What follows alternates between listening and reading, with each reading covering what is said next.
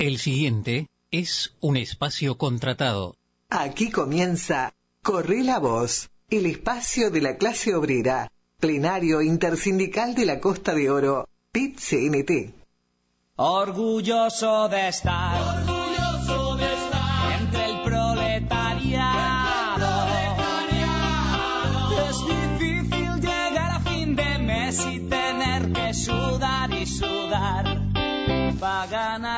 Hola, hola, hola, buenos días. Acá estamos en Corre la Voz, el programa de la Intersindical de la Costa de Oro, PIT-CNT. Hoy en nuestro programa 109 queremos saludar a todos y a todas la audiencia que nos está escuchando, como siempre, martes y jueves acá en el programa de la clase obrera, transmitiendo una visión distinta de lo que puede ser lo que está sucediendo en este país. Eh, como siempre saben que quien les habla, Sergio Fernández, eh, referente de la Intersindical de la Costa de Oro acá en nuestra zona, integrante de FENAPES, eh, estamos a las órdenes para evacuar dudas y consultas, incluso para la formación de otros sindicatos que quieran hacerse en nuestra zona. Y allí pueden comunicarse, como siempre, con el 091 868189. También tenemos otras vías de comunicación, como siempre, este, por las redes sociales, pueden conectarse por allí, por Twitter, arroba plenario o, en Instagram, Intersindical Costa de Oro, Facebook Intersindical de la Costa de Oro y por correo electrónico en Gmail intersindicalcostadeoro.gmail.com Bueno, este como siempre estamos tratando de, solucionar este, todos los temas que tienen que ver en este momento. Una de las tareas principales que estamos tratando de desarrollar, que también consultas de este tipo pueden hacerlo con nosotros, eh, con la campaña que ha impulsado el PCNT por anular 135 artículos de la ley de urgente consideración.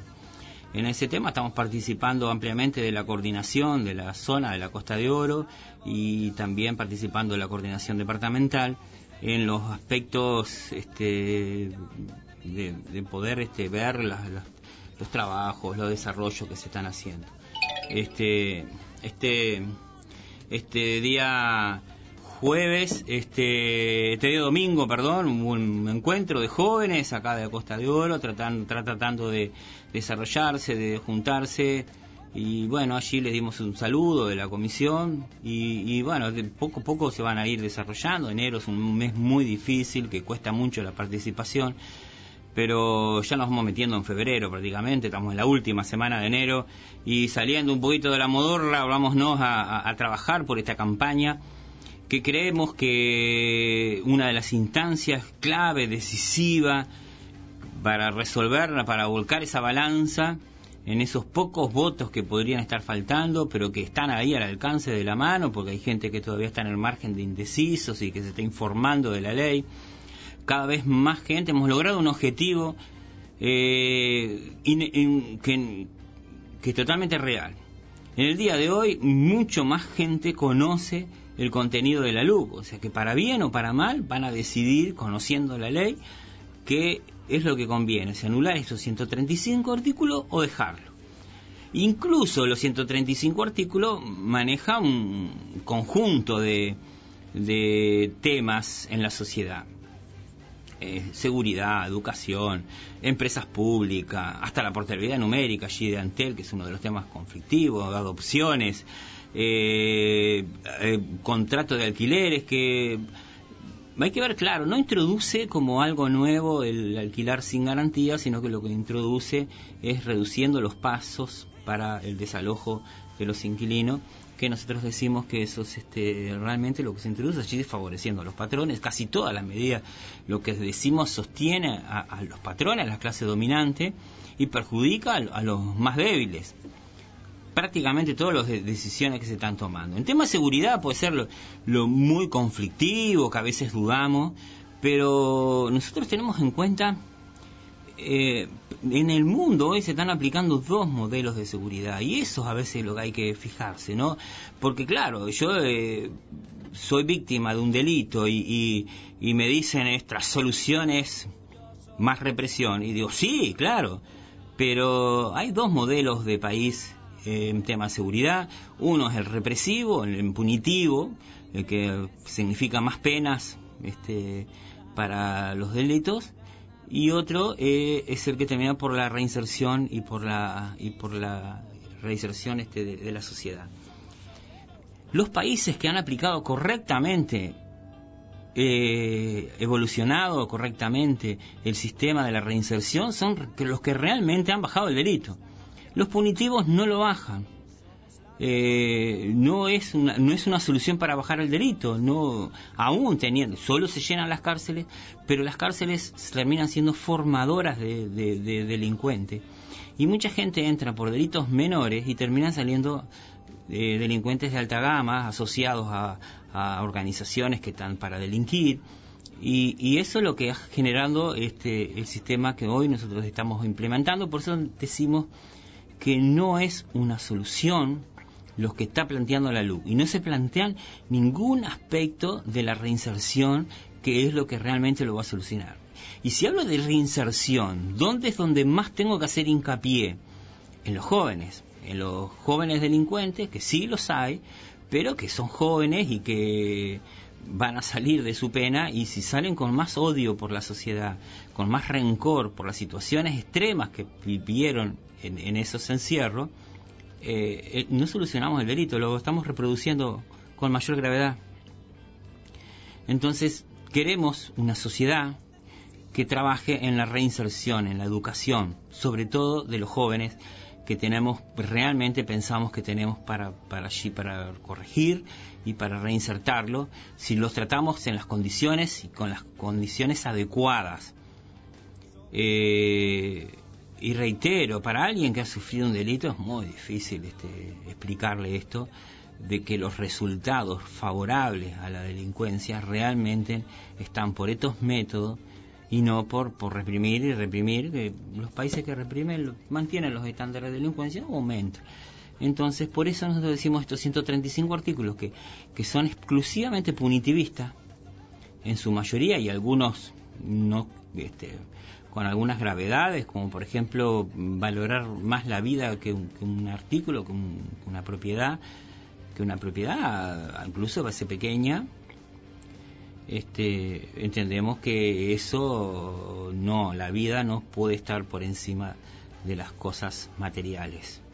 Entonces, eh, lo que es el gatillo fácil que le decimos nosotros, el primer artículo de esta ley de consideración, que plantea eh, eh, una amplitud sobre el derecho de matar a alguien por sentirte, este, por sentirte que te estás robando nada más, por tener en el predio robando, si te están robando un galpón, va y los matás. Digo, pará, digo, ahí está, decimos, estamos valorando más lo material que la vida.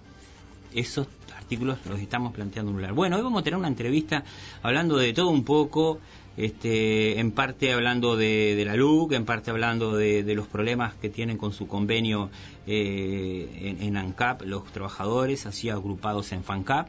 Estaremos hablando eh, con uno de sus representantes, Gerardo Rodríguez, enseguida después de la pausa y nos vamos a ir yendo a la pausa y para regresar con, Gerardo Rodríguez hablando de ANCAP, eh, desde la mirada de FANCAP, su gremio, su sindicato, sus trabajadores.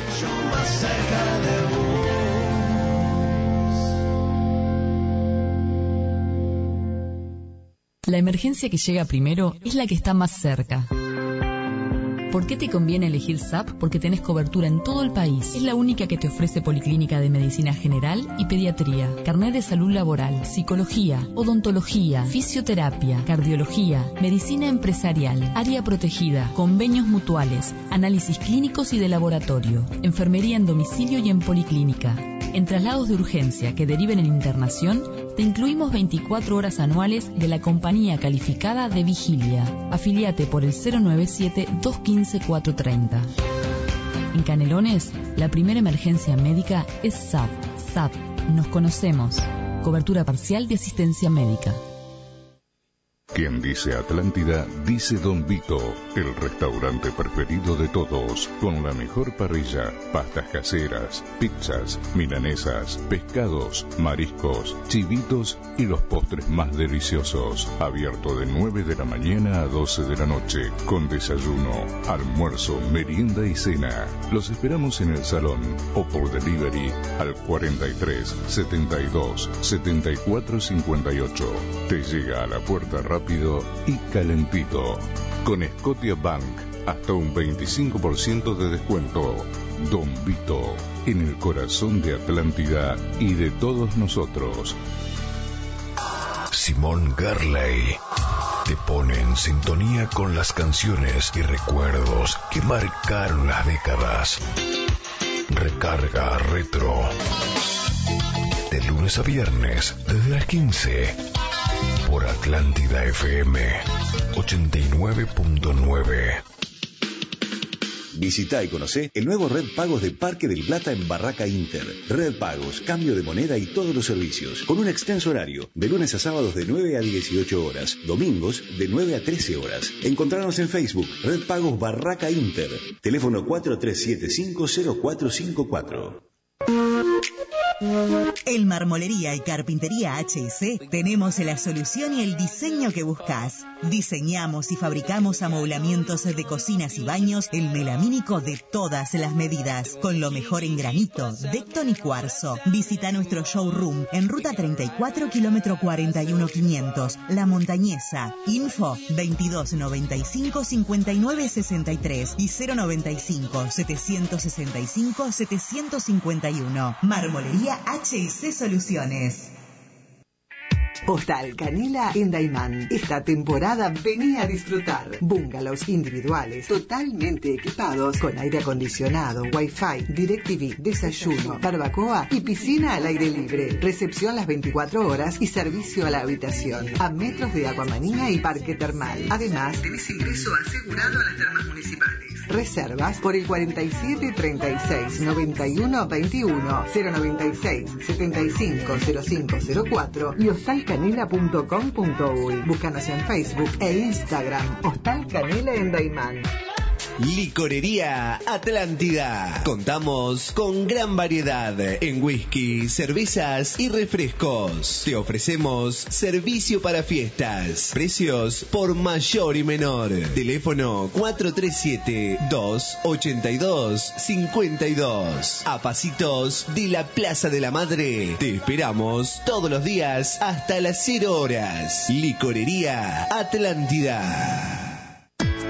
Clínica Doctor Javier de Lima es un centro de especialidades odontológicas único en la zona, con implantología, estética, ortodoncia, gerodontología, odontopediatría y prótesis bucomaxilofacial. Contamos con tecnología de primer nivel para poder realizar y planificar el mejor tratamiento en pro de su salud bucal. Nuestra filosofía de trabajo es respetar los derechos de nuestros pacientes respecto a su seguridad en la atención, cumpliendo con normas internacionales de esterilización de instrumental y ambiente. Nos ubicamos en Atlántida, calle 22, esquina 7. Solicite ahora nuestra página web www.clinicajavierdelima.com o por el 4372 6871.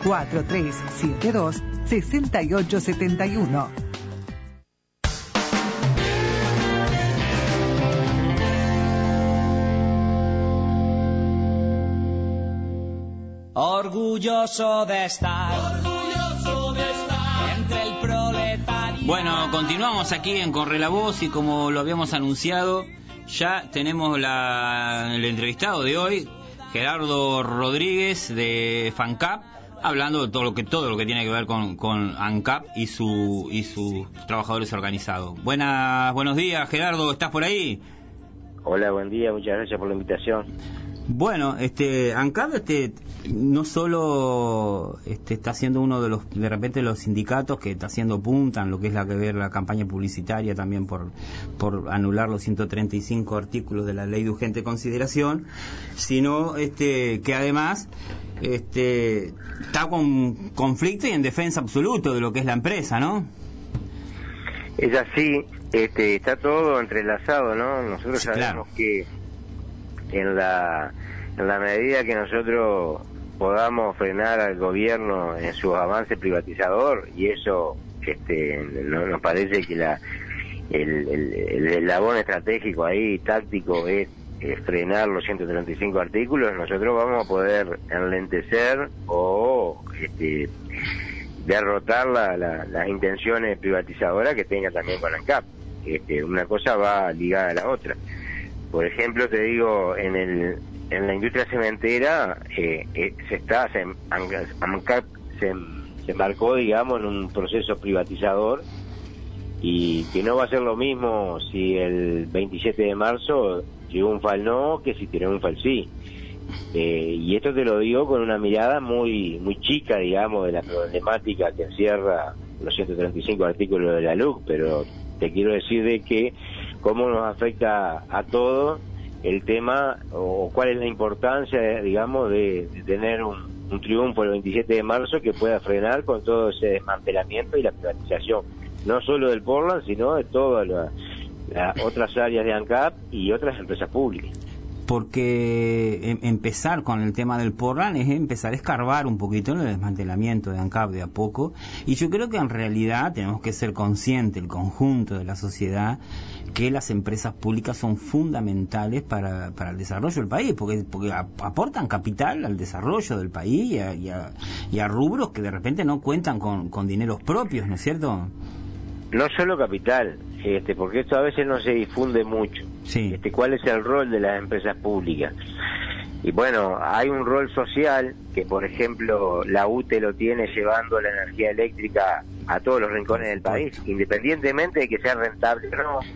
Eh, el, el, Antel, por ejemplo, lleva la fibra óptica, eh, las comunicaciones a todos los rincones del país, lo mismo con, con la OCE, con ANCAP. ANCAP lleva el combustible a todos los rincones del país al mismo precio.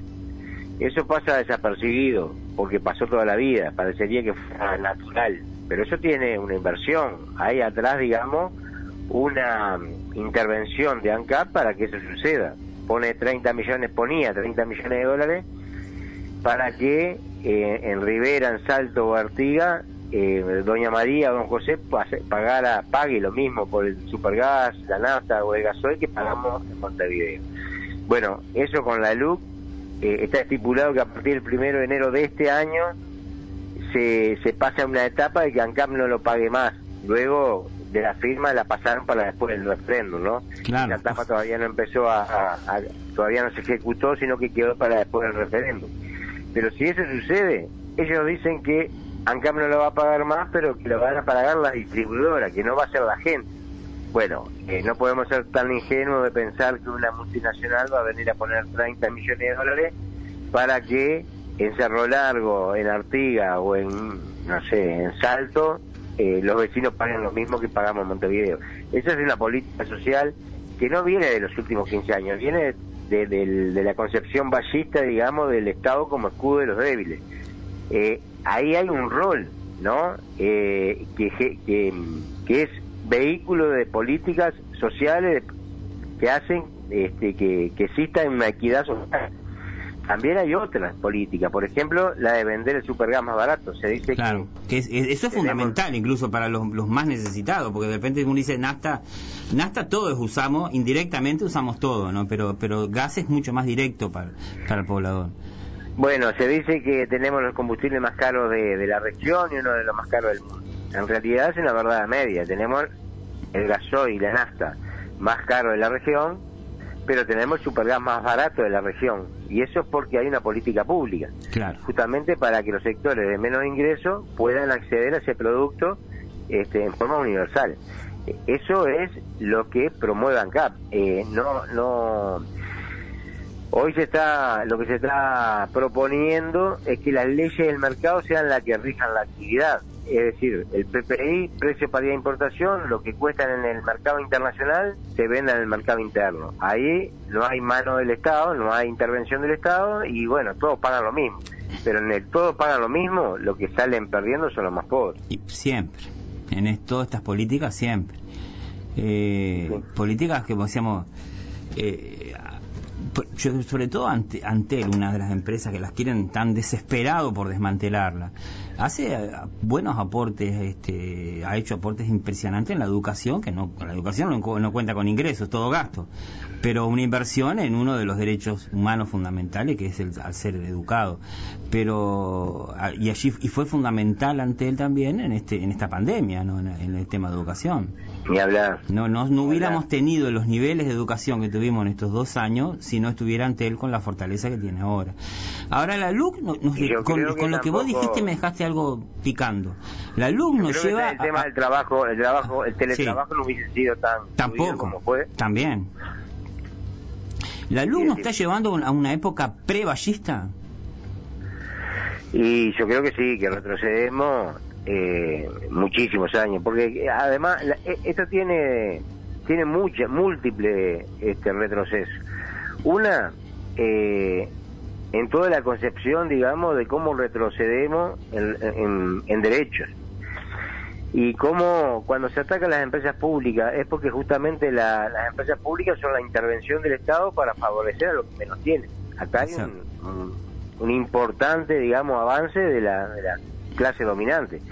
Eh, al sacarle derechos universales a todo el mundo, bueno, el que lo que rige, lo que pasa a tener, digamos, preponderancia son es el mercado y el mercado ya sabemos a quién favorece. Pero además hay una hay un, un problema grande para la democracia. Vos fíjate que ganó un gobierno legítimamente, por pocos votos, pero legítimo, y, y presenta una ley de urgente consideración que es un mecanismo que acota la discusión, que no prácticamente de 500 artículos no se puede profundizar en los temas, no hay un debate con la sociedad y te cambia toda la institucionalidad. Pero esto es un eh, eh, es un eh, precedente, digamos, para que mañana venga otro gobierno y presente una luz de mil artículos y pasado trae dos mil y, se elimina todo lo parlamentario, ¿no? Cada cinco años el que gana cambia todo. Pero además está cambiando cosas, por ejemplo, las políticas con las empresas públicas, las políticas con la educación, políticas que tienen, han tenido, han sido ser autónomas para tener estabilidad firme en este país, porque esa fue una concepción también de, casi 100 años que llevamos en este país, estamos pasando, retrocediendo a, una etapa del Uruguay de, del 1800. Es verdad lo que vos decís del retroceso, pero también lo quiero decir para el otro lado, para, para, los que son, están defienden el otro proyecto de país, porque acá, si se quiere, en el fondo lo que hay es una contraposición de modelos, ¿no? Pues, por supuesto, por supuesto. Eh, este es un país de rico para rico. Bueno, pero vamos a suponer que esa gente también tiene derecho a, bueno, ganan las elecciones y hacer cambios estructurales, etcétera, etcétera. Pero esos cambios tienen que ser discutidos con el, eh, en, el Parlamento y con la sociedad para que adquier, para que ingresen a nuestro eh, marco jurídico y que este, nos guste más o nos guste menos tenga un respaldo de la gente, no legítimo. Ahora, si yo hago una ley, digamos, que, tiene, que tenga mil artículos y cambio todo, a esa gente, a los que no piensan igual que, en este caso, que, que no igual que yo, posibilidad de a ellos también le van a pasar a la planadora el día de mañana y le van a poner una ley, va a ganar el, un gobierno que no eh, es del, del signo político que le que defiende esa gente y bueno, va a venir, le va a hacer una luz de 2.000 artículos y le cambia todo de un día para el otro y así cada cinco años. Eh, es un debilitamiento para, la, para un principio fundamental de la democracia que es el debate, ¿no? Eh, Esto hay que tenerlo presente también porque no es un hecho menor. Ahora, el, haber planteado este plebiscito, el que PCNT lo, lo impulsó con fuerzas sociales, con fuerzas políticas también, ha llevado que más gente conoce el contenido de estas leyes de urgente consideración, ¿no? Bueno, justamente esto se debe a lo que te decía, el método, eh, la herramienta que se utilizó para, para, para mm, cambiar toda esta institucionalidad hace que la gente no lo, conoce, no lo conozca. Nosotros cuando arrancamos junto a firma decíamos queremos que se dé un debate para que para que se dé digamos el conocimiento profundo de, lo que se está votando, que se dé información de lo que se está votando. Había 70-80% de la población que no lo conocía. Hoy ese porcentaje ha bajado. Y cuanto más baja el, porcentaje de, de, gente que no conoce la luz, más crece eh, el, voto por el sí. de. Sí. Eh, sí, la voluntad de anular los, 135 artículos. Eso te da también la pauta de que la gente va tomando conocimiento de que lo que se está proponiendo va en contra de los intereses de los más pobres, los que menos tienen. Es que nosotros acá cuando estamos saliendo, no solo en programa por radio, sino que estamos saliendo a hablar con los vecinos, eh, no encontramos, si el vecino nos escucha y podemos dialogar con él, no encontramos a nadie que, que nos termine diciendo, pa, sí, esto no es bueno para el país. Bueno, vos fíjate lo que pasó con los combustibles. Desde que empezaron a aplicar la luz, se, se dispararon los precios. Ellos decían que, que esta iba a dar transparencia y que además iba a permitir bajar los combustibles.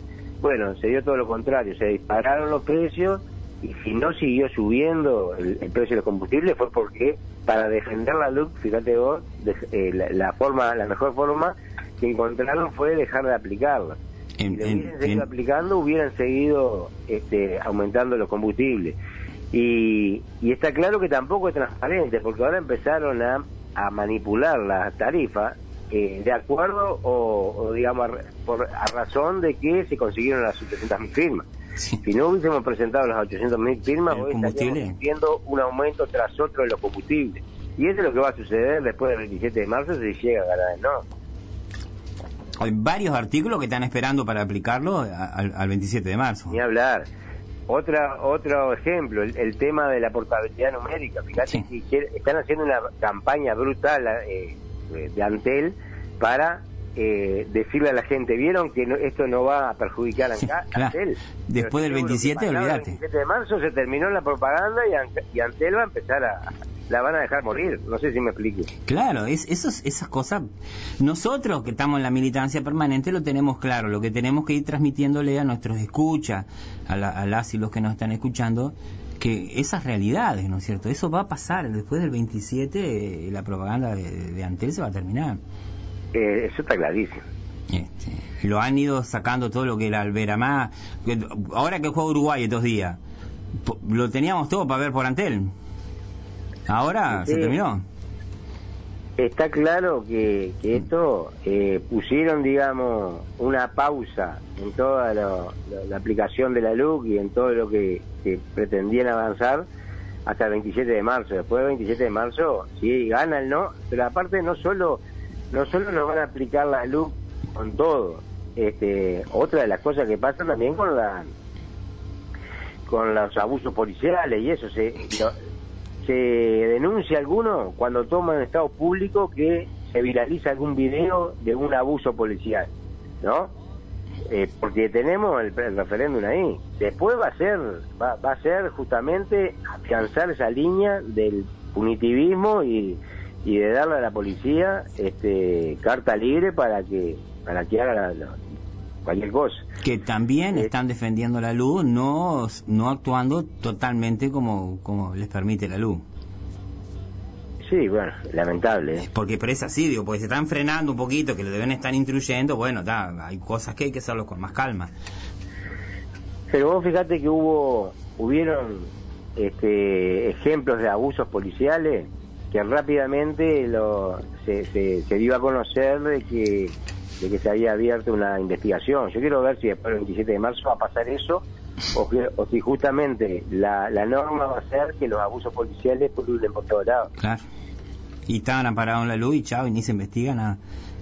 Y otra cosa también, eh, no solo con todos los temas que están incluidos en la luz, si el 27 de marzo gana el no, agarrate para la reforma de la seguridad social porque nos van a venir con un caño, porque ellos, ellos lo van a vender como que hay un respaldo del gobierno y nos van a bajar, este, no, solo va a impactar sobre los artículos de la LUC, sino lo que van a hacer para adelante. Y una de las reformas fundamentales que va a, recortar derechos para los más débiles también, para los trabajadores, para los jubilados, para eh, va a ser la reforma de la seguridad social.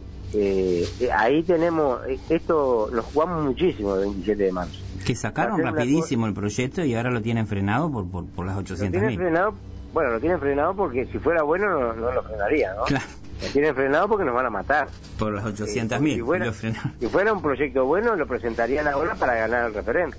Este, lo que están esperando es eh, poder pasarlo del referéndum, ganar el referéndum y si ganan, nos van a pasar la planadora.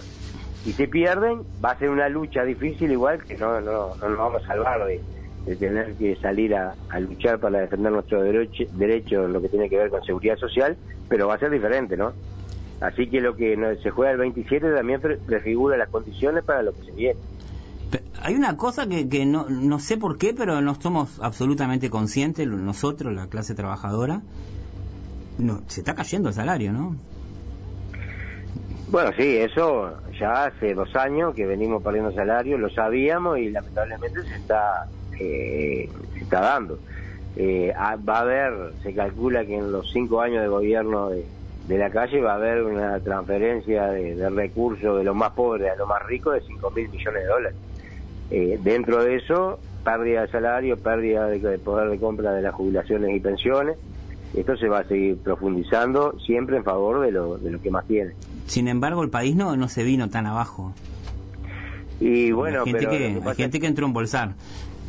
Y lo que hay el 1% más rico y cada vez más rico este, aumentaron eh, increíblemente los depósitos en el extranjero y acá en el Uruguay, ¿no? Se estima que en un año y medio aumentó 6.800 millones de dólares. Eh, es un, proceso, un, proyecto, digamos, concentrador de la riqueza y del poder, este, y justamente concentrador en unos pocos, ¿no? Y con ustedes está, está dura la negociación con FANCAP, ¿no? Va, no, no con FANCAP, sino con el revés, con, con, el ministerio. Y con nosotros está dura porque, bueno, eh, desde el primer momento nosotros eh, estamos en defensa si bien eh, el sindicato obviamente defiende las condiciones de trabajo y, pelea por salario y también nosotros tenemos como eje central de nuestra lucha la defensa del rol de ANCAP como tal, como una herramienta de transformación social.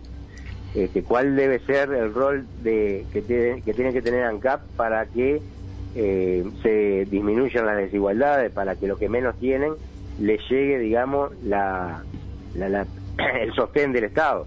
Eh, este, este Estado que en este momento, pasando una, una crisis, eh, en lugar de, proteger a lo que menos tienen, se golpea el pecho y dice que ahorraron 600 millones de dólares en plena pandemia. Es como que una familia este, se enferma, la mitad de la familia, y, y al mes dicen, bueno, tranquilo, que estamos todos enfermos, eh, hemos perdido trabajo, hemos pero ahorramos, no sé, unos pesos. Es ridículo. Y hay gente que no tiene para comer en la familia. En lugar, de en lugar de invertir, digamos, para salir de esa situación, claro, cualquier familia le pasa eso y se endeuda. Y consigue dinero de donde sea para que para garantizar, digamos, las condiciones mínimas para, para todos sus integrantes. Bueno, este este gobierno, si se quiere, lo que hizo fue eh, lavarse las manos y decir, bueno, vamos a salir, vamos a salir, este, dejando, si se quiere, librado a la suerte de, la gente. Hubo, digamos, una, una cierta protección social, pero está claro que este, Uruguay fue el país de Latinoamérica que menos invirtió para salir de la, de la crisis económica de venida de la pandemia. Bueno, esa es la línea de, de gobierno que tenemos, ¿no? Y, pero aumentaron las ollas populares, aumentó la gente comiendo mal. Y claro. Porque además mucha gente, nosotros trabajamos en la docencia y vemos a nuestros alumnos que, que la calidad de su alimentación descendió. La, Federación ANCAP hizo una propuesta junto con la Mesa Sindical Coordinadora de Venta y, el, y el PCNT de que se creara una una eh, ah, no me sale la palabra bueno una canasta una canasta, de productos básicos de, de, productos esenciales una garrafa eh, internet agua potable y energía eléctrica para aquellas personas que se habían quedado sin trabajo que dependían de la economía informal o, que o que tuvieron, digamos, eh, se mandó al seguro de paro durante mucho tiempo. Bueno, los que sufrieron más fuerte las consecuencias de la pandemia.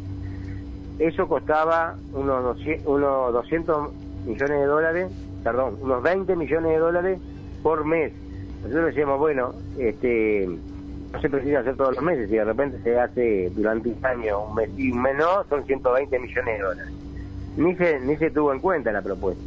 Pero vos fijate que en el primer semestre del año pasado se subsidió los combustibles para la siembra y la cosecha de los maya oro para la, siembra y cosecha de maíz, de trigo y de, y de soja, y al país le costó a los uruguayos, lo pusimos nosotros. Subsidiamos con ciento, 117 millones de dólares a los mayadores. Entonces, un subsidio para los ricos sí, pero para los pobres, este, que, nosotros proponíamos que se hiciera esa canasta porque las empresas públicas son del pueblo, y si son del pueblo, tienen que estar con ese pueblo cuando está sufriendo. Este, para 200.000 personas, que iba el, alcance, tenía un alcance para 200.000 personas y costaba 20 millones de dólares por mes, de eh, supergas, energía eléctrica, agua potable y, y, comunicaciones, y se nos dijo que no. Bueno, está claro para quien gobierna. Sí con, con la necesidad, me ha dicho, en, en, educación los hemos tenido chiquilines que no tienen datos para conectarse, no han tenido posibilidad de... Claro. Este, y, y si les hubiera venido bien, o sea, porque no, porque tiene otro, porque la gente dice, a veces dice, ay, porque ¿para qué quieren conectarse? Para estudiar, por ejemplo. Y para y pa, y pa, y pa sociabilizar, pues ya que no podemos salir ni tener contacto, para sociabilizar un poco. Vamos arriba. Este, Gerardo, el tiempo medio tirano con nosotros termino con esto, estamos en una revolución tecnológica, ¿no? El, hecho de no garantizar el, acceso a la tecnología a los más pobres lo que hace es, discriminar más, eh, generar más exclusión y hacer que los pobres cada vez sean más pobres y los ricos cada vez más ricos. ¿Qué es, el, qué es lo que quieren ellos? Por lo menos hacerse más ricos quieren, no les importa qué costo. Y hablar. Bueno, Gerardo, fue un, gusto. Hemos aprendido de ti hoy, por suerte. Y bueno, nos sirve también para nosotros poder transmitiendo las necesidades de, los distintos sindicatos y, la influencia en cada uno de los rubros de esta ley de urgente consideración, que es una prioridad poder el 27 ganar con el sí. Bueno, muchas gracias por la invitación. Este, un saludo grande a la audiencia. Bueno, muchas gracias. Bueno, ahí estuvimos con Gerardo Rodríguez de FANCAP pudiendo conocer de primera mano, de primerísima mano, este, bueno, ya hemos tenido otras entrevistas con FANCAP, por supuesto, pero bueno, este, para analizar un poquito la influencia de la ley de urgente consideración, sobre todo sobre los combustibles y los y supergas, y ni que ver el, de a poquito cómo vienen armando el desmantelamiento de las empresas públicas, que nosotros decimos hay que anular estos 35 artículos en defensa de las empresas públicas. Bueno, este ha sido un gusto el día de hoy poder compartir con todas, con todos los que nos escuchan y nos encontraremos este jueves con nuestro otro equipo de Corre la Voz. Nos vemos, chau. Somos la revolución.